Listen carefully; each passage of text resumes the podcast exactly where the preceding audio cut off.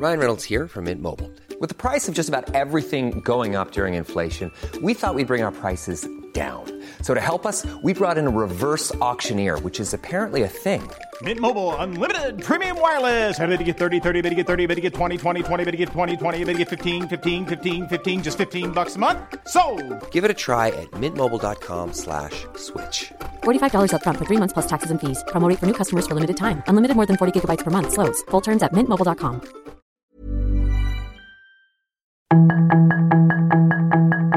Tarde a tarde, lo que necesitas saber de forma ligera con un tono accesible. Solórzano, el referente informativo.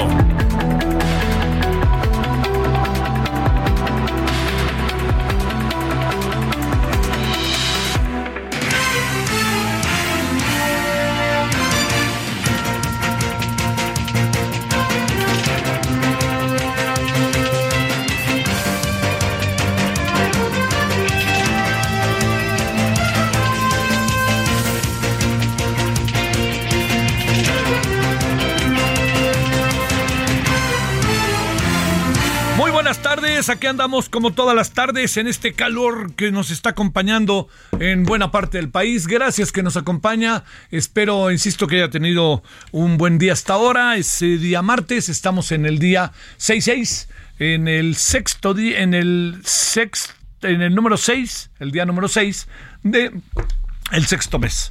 Eh, estamos eh, a través de Heraldo Radio, estamos en el 98.5 de FM, deseando que, insisto, haya tenido usted un buen día hasta ahora y que siga poniéndose bueno el día, y si no, hay que componer el día y vámonos para adelante, ¿no? Les saluda al servidor Javier Solórzano en nombre de todas y todos que nos eh, que hacen posible que usted escuche referente de la tarde. Bueno, mire, este, hay ahí como muchos, eh, este, muchos asuntos que alcanzan una dimensión de importancia. Mire, ah, eh, si- siguen pasando muchas cosas en el metro. Esto es algo que yo no alcanzo a entender muy bien cómo de repente este se, se eh, muchas de las cosas que están pasando eh, pueden pasar tan de largo y puede haber tan poca atención, sensibilidad o como no sé cómo llamarle de, de lo que pasa en el sistema de transporte colectivo. Eh, hay hay una vida en el metro muy muy viva, muy intensa, muy de risa, ¿no? Desde hace dos días estoy viendo que se subió un extranjero allá al metro en los vagones de mujeres y, y, este causó conmoción. Pero esa es la vida, ese es el juego y eso está padrísimo. Pero un accidente no este, eh, yo le diría, eh, no solamente es eso, ¿no? Muchas cosas que cotidianamente pasan. Y a mí me parece que la señora Claudia Sheinbaum, lo vengo diciendo desde hace tiempo, y no lo digo solo por ella, sino por todos los que quieran ser presidentes de este país, pónganse a lo suyo, ¿no? Pónganse a lo suyo. Lo escribimos el lunes en el La Razón, lo hemos estado diciendo ya, ya, de- renuncien o, o pidan licencia, ¿no? Este, coloquen ahí a ver quién, el, digamos, el caso de la Ciudad de México, pues quien decide, supongo yo que es Claudia Sheinbaum, pero también tendrá que decidir el presidente, así funciona, y bueno, pues ha- hagan minutos de fama a Martí Batres, ¿no? Y en el caso de Adán Augusto, pues también lo tiene que decir el presidente, porque ahí sí es su equipo, es el ejecutivo, no es una elección popular. Y en el caso de Marcelo Ebrard, otro tanto. Entonces yo le diría que, en verdad que se lo digo, no es un asunto que, que, que, que se resuelva como de manera tan fácil, ahí sí, como no, no, pues espérame. Entonces aquí de nuevo, ¿no? El metro con mil problemas y salen y nos dicen que está todo muy bien. O mire, ¿sabe qué? La verdad que lo, lo que pasó el domingo con el sábado, con los fabulosos Cadillacs, sí, ¿verdad? Fue el sábado. Bueno, que lo que pasó el sábado con los fabulosos Cadillacs. Es padrísimo que hayan roto todos los récords sabidos y por haber de conciertos en el Zócalo. Está padrísimo. Pero no hay quien no le diga a uno que el proceso de salida fue de enorme riesgo. Y sale la señora Claudia Sheinbaum, se para en el Zócalo, miren, aquí estuvimos y vean ustedes, todo salió perfecto. No, señora, aquí, oigan, espérenme, tuvimos, no, pero no se trata de darse latigados en la espalda. Oiga, tuvimos dos, tres errores ahí muy, este, muy, muy, muy graves que tenemos que considerar. Por fortuna no pasó nada, pe- pero ahí nosotros este, tenemos que ponernos a las vivas. Le agradezco a todos los que vinieron y además qué bien que se comportaron. Pero es que no, no, to- parece que, que vivimos en un mundo alterno, ¿no? Bueno, todo esto que le digo, eh, lo que me parece, este, que yo creo que hoy se convierte en algo sumamente importante, este Eh, lo que me parece que es que pues ya decidan. Hoy aquí al ratito, en 35 minutos para ser preciso, hay una conferencia de Marcelo Ebrard en donde, eh, digamos, llama la atención, déjeme decirle por qué. Porque Marcelo Ebrard, todo indica que va a hablar de un proceso de cómo elegir y cómo mover el tema de las corcholatas. Eso es, reglas, ¿no? Y resulta que el domingo a las 6 de la tarde Moreno se reúne para el mismo tema. Entonces, ¿quiere decir que Marcelo va o no va? ¿O que Marcelo qué? No me atrevo a decir nada. O sea, si quiere el invento, ¿no? No, es que sabe qué, que ya decidió irse a la luna. No, no sé, no tengo la más pálida idea. Pero ahí hay algo que no concuerda, ¿no? Hay algo que no concuerda. Señores corcholatas, señora corcholata, ya, hombre, pónganse a trabajar. Que si quieren ser suspirantes, córranle, pero no, no traigan mal la ciudad, no traigan mal gobernación, no traigan mal la cancillería. Oiga, el tema de la política exterior, a mí me parece que sí está en falta ¿eh? la política exterior mexicana. Y también me permití, he estado insistiendo en ello y con los invitados muy interesantes que hemos tenido nos han hecho ver cosas, ¿no? Rafael Rojas, por ejemplo, ¿no? Del Colegio de México. Bueno, ese es uno de los asuntos que al rato pues sabremos algo, ¿no? sabremos algo de lo que está pasando y de las decisiones que quiere tomar un personaje o de las propuestas que hace un personaje como Marcelo Ebrard, quien es el canciller. Bueno, ese es una, ese es uno de los asuntos. Otro de los asuntos que a mí me tiene particularmente un poquito como confundido, he escuchado muchas voces, todas en general coinciden, es el famoso NOM a ciertos temas, ¿no? Las normas de certificación y todo esto, ¿no? A ver, Leyendo a los papás de los niños con cáncer, que esto es un asunto que está verdaderamente entre la espalda y la pared, ¿eh? está verdaderamente fuera de, lugar y fuera de atención. ¿eh? Yo le diría que eso no es cualquier cosa. Quiere decir lo siguiente, para que lo pongamos en terrenos, que no se va a certificar los temas que pasan cuando pasan por ahí y el presidente hace una locución, los, que, los temas que pasan por la salud, ¿no? Para certificar, etcétera. Pero ¿sabe qué es lo que me parece también ahí como muy delicado? Que el presidente Hoy en la mañana acaba remitiendo todo, son los de reforma, nomás les importa unos cuantos, no, a todos los que tengamos algún problema de salud de esta naturaleza nos importa, a quienes se dedican a estos temas de salud les importa, a tener la certificación de lo que se está haciendo. Me parece que la salida que da hoy el presidente, a mí sí me parece, no sé qué piensa usted, pero particularmente como, como muy tangencial, como que no se le entra al asunto directamente de lo que está eh, pasando. Y eso creo que, bueno, el, señor, es que es un poder dentro del poder, bueno, además con todo el apoyo, por supuesto, el señor este, el, López Gatel, pues se encarga del resto, ¿no? De hacer y decir y tornar. Bueno, este es, eh, digamos, por ahí han dado la agenda, hay otro asunto que tiene que ver que desde ayer ya empezamos a tratar, digamos, ya otra vez, de nuevo, a nivel detallado, que es el tema de, y lo digo de manera este, como, como importante, es un tema constante, es, eh, yo entiendo todo lo que es la defensa del maíz. Sin maíz no hay país. Yo lo entiendo, me lo comparto. La gran pregunta es si podemos o si nos, a ver, si nos estamos negando desde una perspectiva ideológica o científica al maíz transgénico. Créame, vivo con ese conflicto, ¿no? Digamos, y créame, vivo con ese conflicto, pues por, por, lo que sé lo que significa el maíz para el país, el maíz para el país, pero también sé lo que significa el maíz, este, digamos, en la dieta de todos nosotros, ¿no? Entonces, la gran pregunta es esa.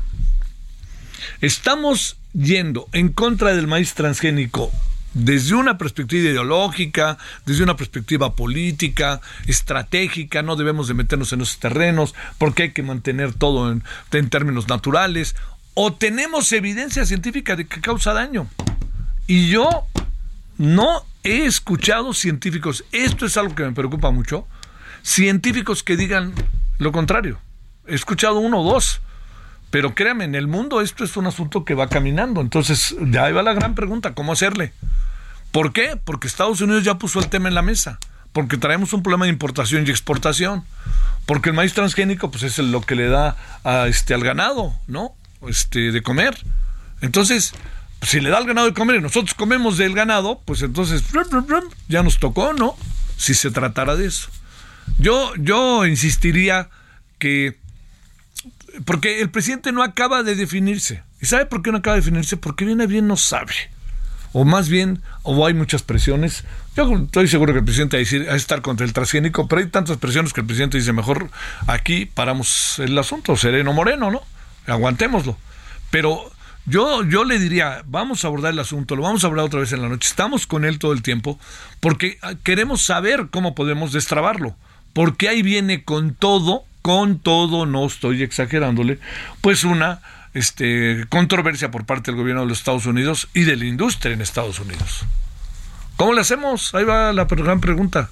¿Lo podríamos entrar en un terreno en donde nosotros pudiéramos eh, hacernos a un lado de todos los aspectos que pueden pasar por la ideología, por la política, etcétera, y meternos en el mundo científico, que hay cierto, hay cierta parte científica que a este gobierno no le gusta mucho, pero meternos científico, escuchar a quienes han dedicado su vida a este, a esto, que no pertenecen a la industria, que se han dedicado a analizarlo, investigándolo, que son científicos reconocidos a nivel mundial que dicen una cosa que no necesariamente tiene que ver con la el planteamiento anti este anti maíz transgénico es es para yo les diría seamos adultos para pensarlo no no metamos todo en el terreno ideológico sino echemos en algunos temas. Claro, la ideología, por supuesto, es muy importante pensar de una manera diferente, etcétera, pero pensemos en un asunto eh, científico cuando se trata de temas de tan, tan estratégicos como este para la alimentación, para lo que tiene que ver el desarrollo del campo, para lo que tiene que ver con nuestra alimentación, con la nuestra. Bueno, ahí hoy estaremos también con ese tema y créame que se va a venir un debate muy fuerte sobre esto. Y ahí está, casi que le diría yo, a la vuelta de la esquina. Bueno, es eso y muchas otras cosas. Hoy platicamos ahí en el, en el canal del Congreso con el senador Alejandro Armenta. Es interesante el planteamiento. Este va, corre y vuela para ser o querer ser eh, gobernador del estado de Puebla, pero eh, hay algo que inevitablemente se conversa. Eh, a la distancia, esta muy famosa WhatsApp de la señora ministra Norma Piña, a él y lo que pasó en lo personal. Eh, yo le diría este algo como para, para considerar eh, de manera realmente relevante es eh, tratar de pasar lo que sucedió de la mejor manera posible.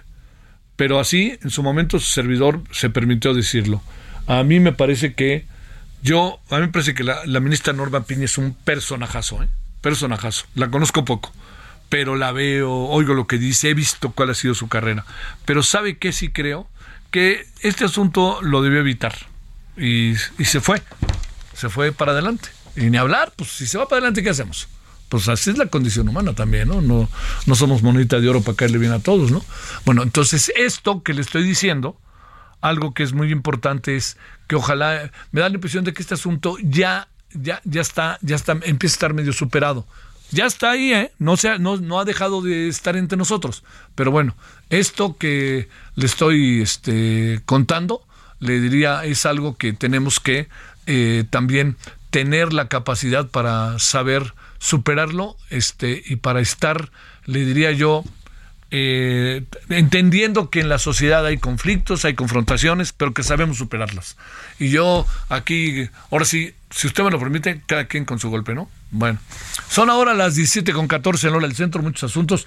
Yo, la verdad, que qué bonito el fútbol la noche, ¿no? O no sé, digo, yo no lo vi, pero luego vi resúmenes y todo eso. Pero qué bonito estuvo el fútbol la noche. Sobre todo tomando en cuenta, pues que ganó, este, pues a lo mejor el equipo que usted le va, pero sobre todo que juega muy bien los dos equipos y que lo que me pareció buenísimo es la entrada, ¿no? Lo que es el, el gusto, cada vez la pasión que va desbordándose en relación al fútbol femenil. A mí me parece eso padrísimo. Bueno, aquí andamos agradeciéndole que esté con nosotros. Insisto, buen miércoles y si le parece vamos con algunos de los asuntos que tenemos esta tarde.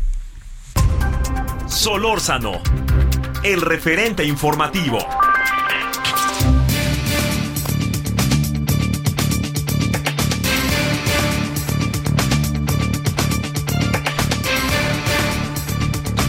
Bueno, vamos a empezar, si a usted le parece, con el tema de maíz, trigo, sorgo, maíz transgénico, etcétera, etcétera.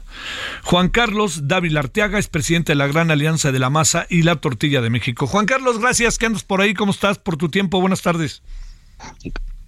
Buenas tardes, señor Solórzano. Muy bien, gracias. Qué gusto saludarlo nuevamente. El gusto es nuestro, Juan Carlos. A sus órdenes, como siempre. A ver, Juan Carlos, este, traemos un lío ya casi en puerta con el maíz transgénico. Este, a ver, ¿qué elementos tenemos o tienen, tienen ustedes en, el, en lo que corresponde a su trabajo diario, a sembrar, estar en el campo? Eh, ¿Por qué? ¿Qué hacer con el maíz transgénico? ¿Le decimos que sí o le decimos que no? Ese es el asunto. No, es, la palabra no. De hecho, nosotros en nuestra organización no utilizamos el maíz transgénico. Ajá. Sí, utilizamos el maíz que de los tres granaderos de México, que viene siendo Sinaloa, que viene siendo Guanajuato y que viene siendo Jalisco. Ajá. Maíz eh, grado alimenticio para consumo humano. Este, a ver, ¿y qué hacemos con el otro transgénico que desde... Eh, bueno, el otro, el otro transgénico, señor Solórzano, pues ahí estuvieron hablando por parte del gobierno federal que era para el sector pecuario. Sí. Sí, pero nosotros no consumimos ese tipo de grano. Ahora, este, algo que se ha planteado mucho es que científicos han dicho que este maíz al que hacemos referencia, Juan Carlos, es un maíz, es un maíz que, que, puede consumirse. A ver, de esto, ¿qué es lo que piensa Juan? ¿Qué piensa? Bueno, mire, ok. pues en México se puede consumir todo, todo tipo de maíz, Sí. Pero yo le hago una referencia aquí. Si tenemos 30 millones de hectáreas destinadas al área agrícola, tenemos 60 variedades de maíces nativos aquí de México. No tenemos ninguna necesidad de, de importar ningún tipo de grano. Aquí lo curioso es que de esas 30 millones de, de, hectáreas destinadas al área, pues un 40% está en total abandono. Porque no trabaja la gente. Porque se fueron a, los esclavos unidos o Estados Unidos, no sé cómo le nombren, ¿verdad? Pero bueno, esas tierras debemos de trabajarlas. Para, porque México puede ser autosuficiente. Sí. A ver, Juan Carlos. Y, no le han puesto el, debido interés a ese tema. A ver. Oiga, Juan Carlos, a ver, este, eh, te, te, preguntaría, este, sí. Eh, con esto que tiene que ver con, con eh, estas decisiones que se están tomando de parte de Estados Unidos mete una controversia sobre el tema México este su gente se está yendo y entonces no produce ahí hay alguien que es un rector de la sociedad, que es un gobierno. El gobierno, ¿qué les dice, Juan Carlos? ¿Cómo reacciona? Y aquí pienso que es, va más allá de un gobierno de carácter este, eh, estatal, ¿no? Pienso también en el gobierno federal, o, cómo lo ves, Juan Carlos? Sí, mire, bueno, nosotros lo vemos de, ese mismo punto de vista. Entonces, si la tierra no la trabaja, al que le fue destinada y al que le fue destinada una concesión para un pozo de agua agrícola. Bueno, pues de alguna manera tienen que eh, meter una iniciativa de ley o un artículo transitorio, porque no pueden estar las tierras ociosas. Un 40%, estamos hablando de una cantidad considerable. Entonces, este, ese es por un lado. Por el otro lado, pues yo le comentaba en la entrevista anterior. Sí. En este gobierno nace Segalmex. Sí. Seguridad Alimentaria Mexicana, donde integran 40 productos, dice que la canasta básica y la tortilla no fue incluida. El licenciado Valle es sustituido por el licenciado, por el licenciado Leonel Cotamondaño, donde integran 23 productos más a la tortilla, digo, a la canasta básica, sumando un total de 63 y la tortilla no fue incluida.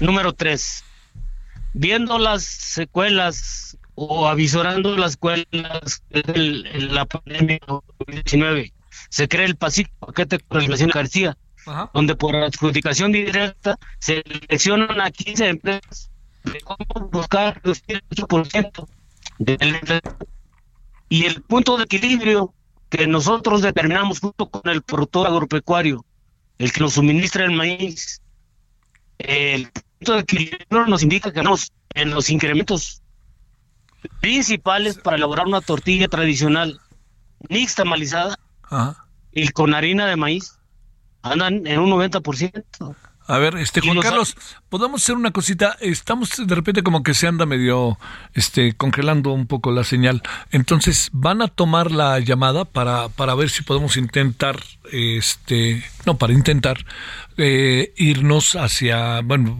quizá colgar y volver a marcar para, para que la llamada. A ver, ahí Juan Carlos, ¿me escuchas mejor? Sí, le, escucho perfectamente. Sí, lo que pasa es que nosotros estábamos escuchando ahí medio cortado. Pero a ver, entonces estábamos en toda esta historia de Segalmex, Leonel Cota, ¿y qué más pasó? Siguió, enseguida viene el PASIC, el paquete contra la inflación y la carestía, donde por adjudicación directa seleccionan a 15 empresas de cómo buscarán reducir el 8% de la inflación. Y la tortilla no fue incluida. O sea, la tortilla sigue, sigue fuera. Y bueno, partiendo del punto de equilibrio, nosotros, junto con el productor agropecuario, llegamos que nuestro punto de acuerdo, digo, nuestro punto de equilibrio nos indica que los incrementos que hemos sufrido improvisadamente y desproporcionalmente andan oscilando en un 90% y los pequeños ajustes que hemos hecho nosotros, forzosamente, no rebasan el 30% en el kilo de tortilla. la, la, tortillería que está establecida, la tortilla que, que está abierta al público. Porque tenemos otros problemas. Una, pues tenemos que competir con quien trabaja en forma clandestina, con quien trabaja en la total informalidad, pero nos encontramos con otra gran sorpresa, que las tiendas de autoservicio, en total, que en total son 6.588 establecimientos a lo largo del territorio nacional, pues se están vendiendo la tortilla a 10 y a 13 pesos. Y generando ellos un total de empleos directos de 13.176. Cuando nosotros, la tortilla tradicional, nixtamalizada, la que nutre, tenemos un padrón o pertenecemos al padrón de 110 mil establecimientos a lo largo del territorio nacional, generando un total de empleos de 580 mil empleos. O sea, no hay punto de comparación. Ay, ay, ay. ¿En qué va a acabar esto? Porque los recibe el presidente, hablan con el presidente o cómo vemos esto. Mire, ya entregamos un documento el día de hoy, ya nos fue recibido el día de hoy, ahí en Palacio Nacional. Ajá. Sí, entonces, este, bueno, la respuesta nos las darán el viernes. Sí. Eh, ya dependiendo de la respuesta que nos den, porque ya nos reunimos con las secretarías que les compete el asunto de la seguridad, soberanía e inocuidad alimentaria. Y no hemos tenido respuesta ahorita alguna.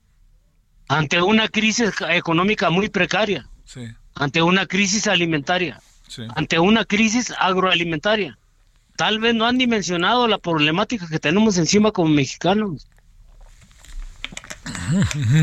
Bueno, este, o sea, es un es un es un problema muy muy muy álgido y muy grave el que nosotros vemos. Sí, no no sí. Eh, no se le está dando la atención debida, incluso para el debate abierto sobre el tema transgénico si se tratara de eso. Todo es un paquete. Ahí viene Estados Unidos con sus controversias en el Temec. El asunto no está nada, pero nada sencillo, ¿no? Nada. No, no, no, no está nada sencillo, pero le digo, si, si, si nosotros aprovechamos los 30 millones de hectáreas destinadas al área agrícola, ¿sí? Podemos ser autosuficientes. Para, para el, maíz es más en sí para todo el sistema agropecuario. Bueno, este, Juan Carlos, a ver si el lunes hablamos, ¿no? Tomando en cuenta que el viernes es una fecha que puede ser importante y ojalá podamos conversar, ¿te parece? Bueno, yo nomás le voy a aquí agregar poquito breve. Dos. Sí. En breve, sí, ajá. Sí, ok. En el artículo 72 del ah, Seguro sabe, Social. ¿Sabe qué? Este, vamos a tener que cortar y si quiere después de la pausa. ¿Sale? Rápidamente, aguántenos tantito. Pausa. El referente informativo regresa luego de una pausa.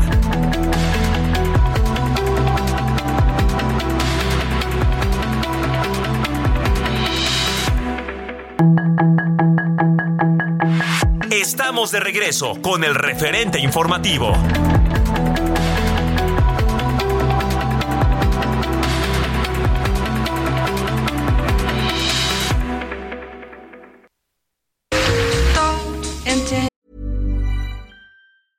Ready to pop the question? The jewelers at BlueNile.com have got sparkle down to a science with beautiful lab-grown diamonds worthy of your most brilliant moments. Their lab grown diamonds are independently graded and guaranteed identical to natural diamonds, and they're ready to ship to your door. Go to Bluenile.com and use promo code LISTEN to get $50 off your purchase of $500 or more. That's code LISTEN at Bluenile.com for $50 off. Bluenile.com code LISTEN.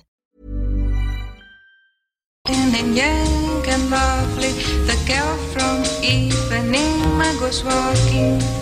And when she passes each one, she passes goes. Ah.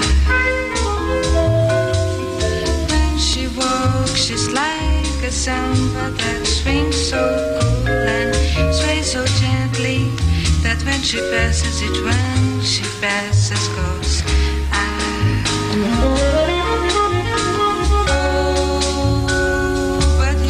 Que puede ser como música que algunos la consideraron de elevador, ¿no? O de oficina o algo así. En su momento fue una maravilla.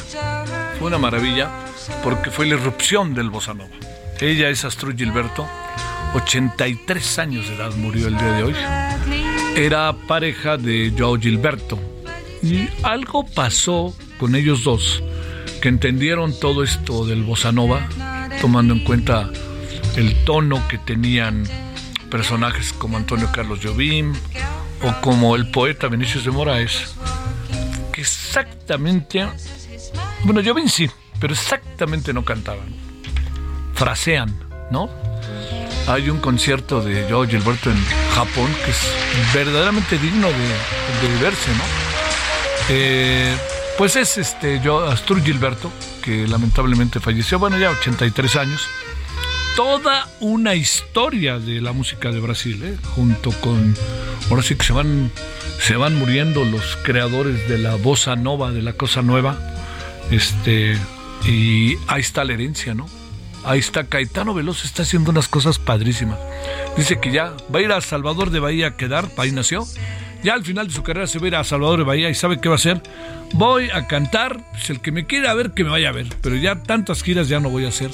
Caetano Veloso tiene una versión de Cucurrucucu Paloma simplemente formidable en una película de Almodóvar. Bueno, pues ahí está esto que sí es una maravilla. Nos recuerda a Jobim, nos recuerda a Joao Gilberto, nos recuerda a Vinicius de Moraes, a Stan Getz, que también ayudaba ahí con el saxofón. En fin, toda una historia, ¿no? Y junto con otros que tenían una perspectiva un poquito diferente, pero no por ello. Gilberto Gil, por ejemplo, ¿no? Y este, vale la pena la chica de Panamá que se convirtió en un éxito de dos cuartos que estaban en una playa, en un restaurante viendo pasar una chava, este que y además cuando uno va a de Janeiro todo el mundo presume que es, las chavas presumen que son la chica de Panamá. Bueno, 17:33 en la hora del centro.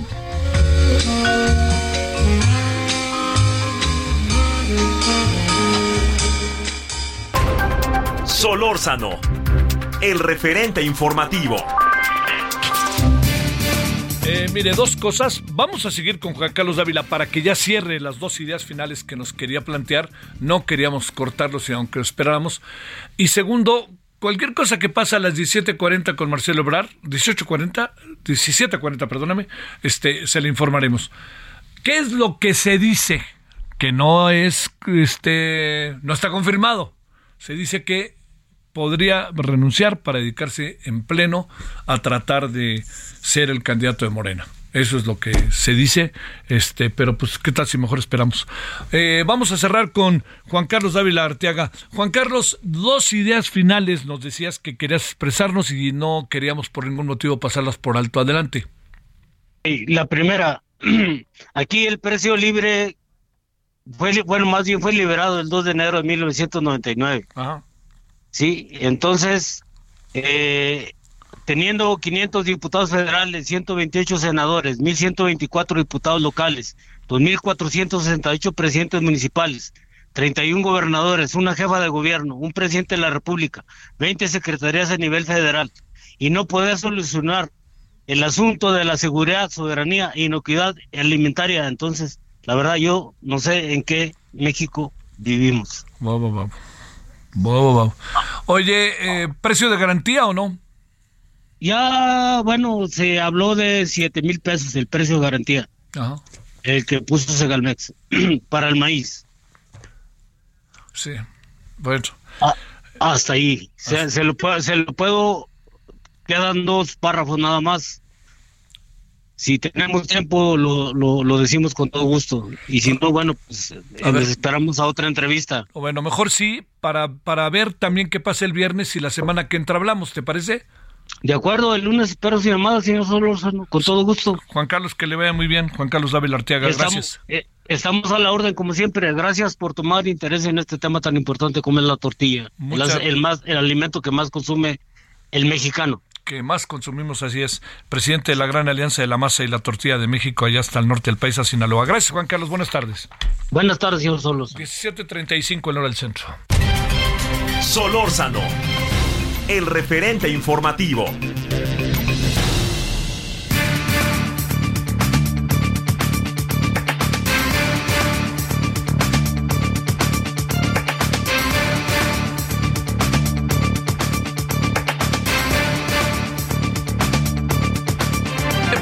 A, entrarle a esto que ya es un acuerdo entre el Grupo México y el gobierno, ¿no?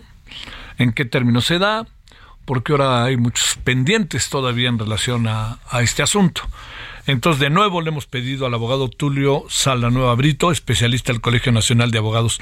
Tulio, ¿cómo estás, abogado? De nuevo, buenas tardes. Estimado Javier, muy bien, muy bien. Gracias por la invitación, siempre a tus órdenes. Bueno, oye, por cierto, abro un paréntesis, vamos a tener que platicar de nuevo de los nacimientos porque ahí lo quieren echar otra vez a la corte, ¿ya viste? Está pendiente, está listado para sesión, inexplicablemente se mantiene el proyecto, pero creo que es un tema sumamente interesante. Bueno, ahí cuando empieza a pasar algo nos volvemos a hablar de este tema. Con gusto, Javier. ¿Cómo ves arreglos, no arreglos? ¿Qué es lo que pasa? Realmente o qué acabó pasando entre el Grupo México y eh, el gobierno y esta ocupación de las vías de Ferrosur y esto que es eh, la creación de el eh, canal interoceánico. Caray, Javier, si lo vemos desde el punto de vista político, creo que desafortunado. Sin embargo, si lo vemos desde la óptica empresarial, creo que el empresario ha llevado a cabo un muy buen arreglo que evidentemente beneficia a su negocio y que eh, pienso que debemos de aprender mucho sobre las estrategias de negociación de una empresa tan grande como es Ferrosur y por supuesto de Germán Larrea. Indudablemente eh, obtiene una ampliación de otra concesión, aunque sea de la primera, y esto, según las bolsas de valores, le va a generar ingresos y riqueza, justamente como lo estimaba él al hacerle la petición al gobierno federal. A ver, pero quiere, al final, él, él, él eh, sí, ganó una licitación, tiene una concesión que le costó 3 mil millones de pesos y al final le van a dar 7 mil. Gana, gana una licitación por cuestión de utilidad pública, eh, la tiene que ceder nuevamente al gobierno, pero a su vez el gobierno le amplía una concesión que tenía anteriormente y esto, según analistas en economía, va a generarle la riqueza que precisamente pedía al gobierno por ceder esa concesión y un poco más. Ajá. Oye, entonces, pues como bien dices, sale ganando, ¿no? Yo creo que sale ganando, creo que es un acuerdo de ganar-ganar que él realiza con el gobierno mexicano.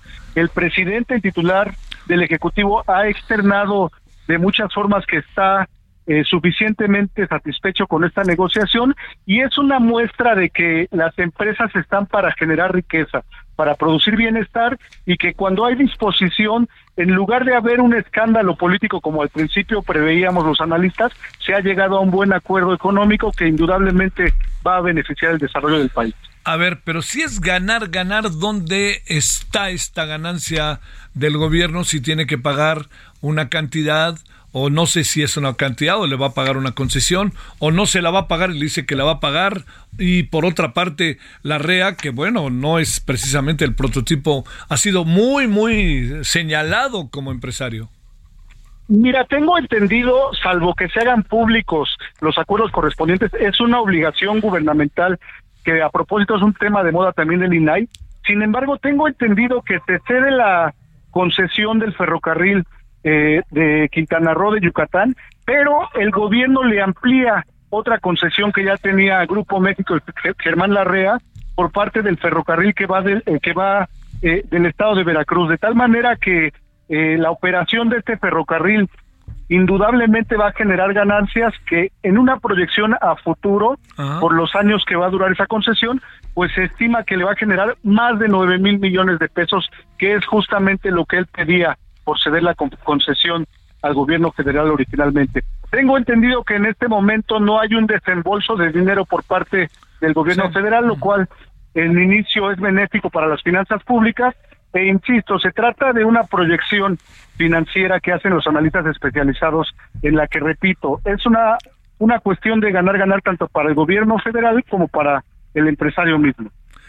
Bueno, oye, este, ¿se acabarán las broncas entre el gobierno y el señor Larrea o todavía surgirá otra cosa por ahí, Beto, a saber? No, creo que eh, el empresario está en su papel, él está defendiendo su patrimonio.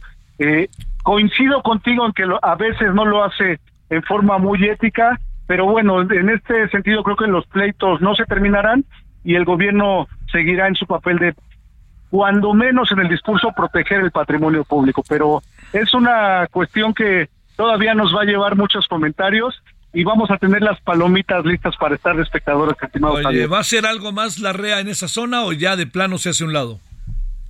Creo que va a seguir operando ferrocarril en otro tramo como que te acabo de mencionar, pero pues sí, siempre es un empresario que le gusta estar en los reflectores. Entonces seguiremos viendo eh, los, los eh, actos económicos que siga llegando a cabo. Bueno, pero entonces fue ganar, ganar. Nadie, nadie perdió, ¿o sí? Yo, yo lo estimo así, estimado Javier. Eh, tan es así que el gobierno no ha hecho un pronunciamiento en otro sentido. El empresario, por supuesto, manifestó su conformidad con el acuerdo y habrá que ver las proyecciones económicas. Te digo que es ganar, ganar, porque efectivamente el empresario recibirá recursos económicos a partir de la ampliación de su concesión. Sin embargo, las variables en este sentido son son difíciles de explicar en un momento y habrá que esperar esperar en el tiempo. Yo estimo que evidentemente tendrá ganancias y serán mucho más productivas a largo plazo de las que tenía con la sesión simple de la concesión que acaba de realizar. Sale. Bueno, pues este abogado, te mando un saludo y gracias. Al pendiente siempre, Javier, un saludo a tu importantísimo auditorio. Gracias. Estamos con Tulio Salanueva Brito, abogado, especialista del Colegio Nacional de Abogados, y ya escuchó usted en qué acaba todo esto que tiene que ver con, bueno, no ha acabado, siempre es una constante, pero se cierra un capítulo de un empresario que la verdad que siempre se la pasa a las vivas, y no lo digo positivamente, que merece muchas críticas, pero pues este señor empresario resulta que, que este, ya se entendió con el gobierno después de todos los dimes y directos. Es de esos empresarios que eh, el presidente siempre ha tenido como en la mira, si me permite, y no lo digo tan peyorativamente como parece. Este y tampoco forma parte, creo yo, de, bueno, de la mafia del poder, pero bueno, así que seguido lo inviten a Palacio Nacional, más bien a los otros de la mafia del poder, que por lo que veo ya no son de la mafia del poder. Bueno, vámonos a las 17 con 43 en la hora del centro, está preparándose ya el acto allá en la en el Hilton, aquí en la Ciudad de México, en Reforma, en donde estará Marcelo Obrar contando que no lo sabemos ¿no? Ya veremos ahorita y ya le contaré que por lo pronto son 17 con 43, ya le decía en la hora del centro. Solórzano, el referente informativo.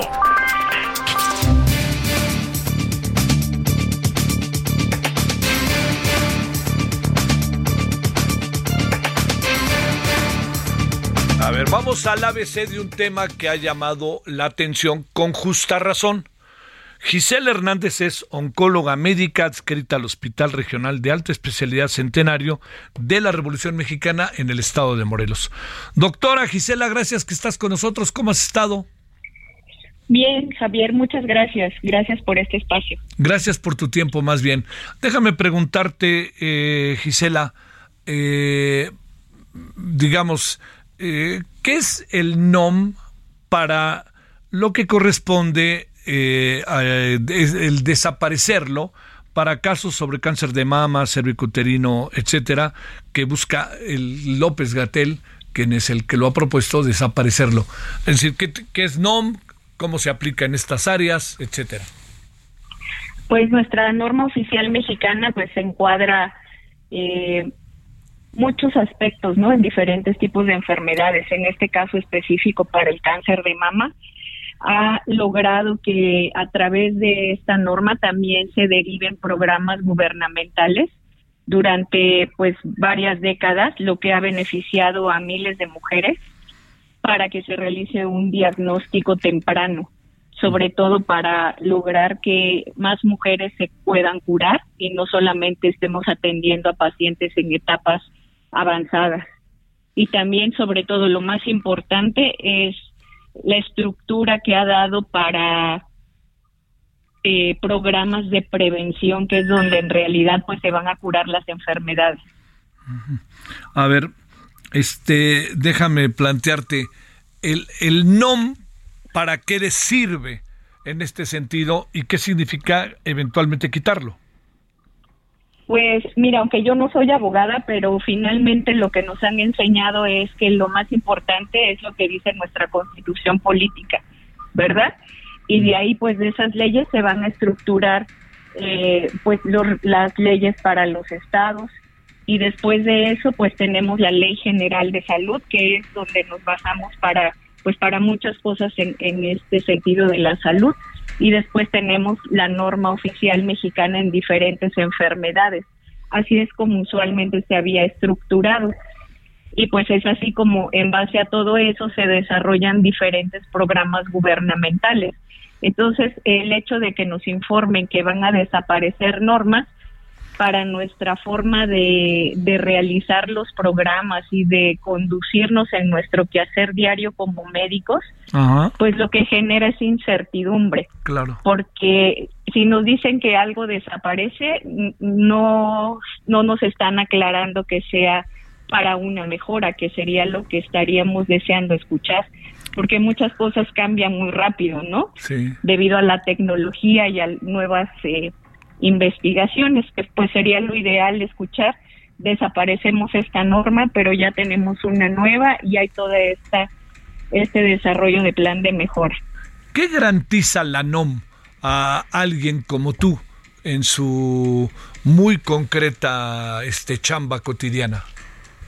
Pues a partir de esa norma oficial tenemos la la decisión en cuanto a qué se va a normar en cada institución de salud que finalmente pues se van a aparecer, pero no es lo mismo para ISTE, para IMSS, para Secretaría de Salud. Y pues en este momento pues eh, lo que tenemos pues es que se definan los estatutos o los lineamientos de los diferentes programas, pero ya individualizados entonces a cada institución. Finalmente es como se desarrolla, pero es lo que intenta homologar eh, las diferentes participaciones de las instituciones.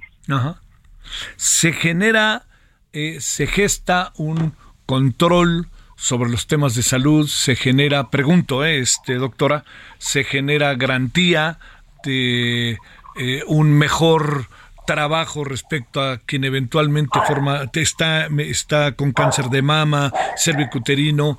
Cuando alguien llega para decirlo claro, a verte qué significa la NOM en este sentido para ti y qué significa para, digo, qué, qué es la NOM, diría yo, cuando tú estás estás eh, este, trabajando, estás en, en, recibiendo pacientes, etcétera? Pues ese lineamiento que nos va a decir, eh, de acuerdo a la NOM, tenemos que seguir estos pasos para el diagnóstico de cáncer de mama se tienen estos lineamientos, esta eh, clasificación, si usted tiene un BIRATS 4, un BIRATS 5, eh, dice que tiene que ir a la toma de una biopsia. Y cada institución entonces tiene ahora el pues su proceso diagnóstico, su grupo de clínica de mama. Entonces es lo que da una estructura para que vaya teniendo una secuencia la, la atención de esa paciente. Entonces al, al desaparecer una norma, pues entonces lo que deberíamos tener como gremio médico, pues la solicitud hacia nuestras autoridades de decirle, bueno, entonces si ya no hay norma, tenemos que dejar establecidos pues nuestros lineamientos, pero en forma pues no sé, como más legal o, al desaparecer esta estructura que nos ajá, que nos ha dirigido, que es lo que vamos a hacer. Porque entonces corremos el riesgo que si de por sí a veces no hay insumos para una biopsia, pues entonces, pues como no está en esa en ese marco legal, pues entonces nos digan, pues no es una obligación quizás, ¿no? Lo es una suposición que ya no vamos a comprar agujas de Trucut o no vamos a contar con con azul patente, etcétera, etcétera, porque ya no hay una estructura legal que esté protegiendo nuestro quehacer diario. Híjole, híjole, híjole. El presidente dice que es nomás tema de algunos, este, yo creo que no, ¿verdad? Yo creo que es un asunto de todos, ¿no? O, o, exagero. No, yo creo que es de todos, porque principalmente, pues, aunque nosotros seamos médicos o personal de salud, pues podemos ser pacientes y hay muchos médicos que pues somos pacientes. ¿no? Entonces, en diferentes enfermedades. Entonces, yo creo que es una, un momento de oportunidad para pues para la sociedad, para nosotros como participantes en un activamente, ¿no? En solicitar lineamientos, en que también nos apeguemos a los lineamientos mm. y que pues procuremos el bienestar de, de los pacientes y las pacientes. No es un asunto menor, querida doctora, pero bueno, pues este, a ver qué deciden. Es que de repente mm, no ¿Tienes la impresión de que se pueda ahorrar dinero con eso? ¿O más bien es querer quitar de manera, pues a lo mejor sin mucha información, un trámite? No, pues es como, o sea, una expresión de desaparecer normas solo deja incertidumbre y pues crear suposiciones que en realidad no da certeza a qué seguridad tenemos como ciudadanos. Sí, sí, Pero las pacientes con cáncer de mama han perdido en el sentido de que finalmente el Seguro Popular les proveía un tratamiento definido por tanto tiempo, pero sabían que contaban con eso. Y a partir del INSABI, ok, hubo muchos, eh, puerta abierta para muchos tratamientos, pero finalmente por hospital o por región o por estado, pues se tomaban las decisiones qué tratamiento se daba y qué tratamiento no se daba algunos llegaba mucho medicamento, en otros estados no se permitía o no se tenía el acceso o un surtimiento en forma. Finalmente ahora al desaparecer ISABI y tener qué va a pasar con IMSS Bienestar, pues tampoco es algo que sepamos ya cómo van a funcionar estas esta situación, pues sobre todo para las personas que no cuentan con una seguridad social eh, pues ya en, estructura. Bueno, bueno, bueno, qué cosa, este doctora, qué inquietante, qué inquietante, la verdad, la verdad, qué inquietante.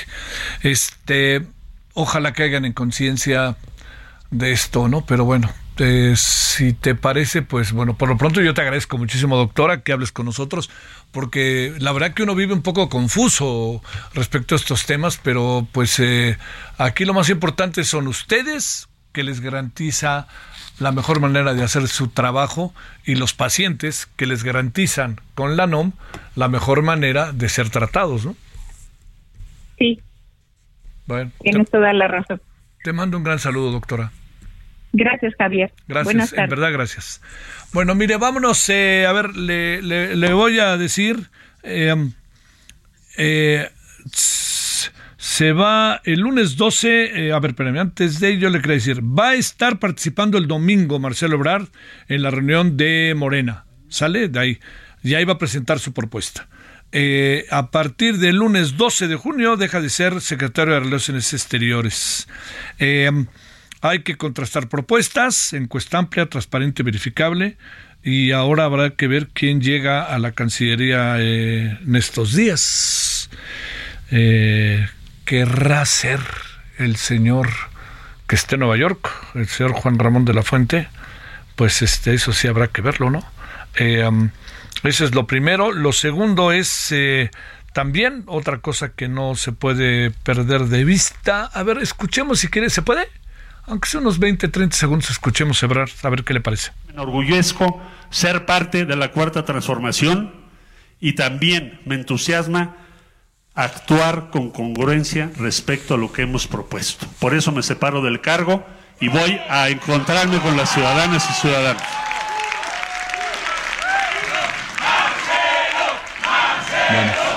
Ahí lo tiene, ahí estaremos en la noche hablando un poco de ello.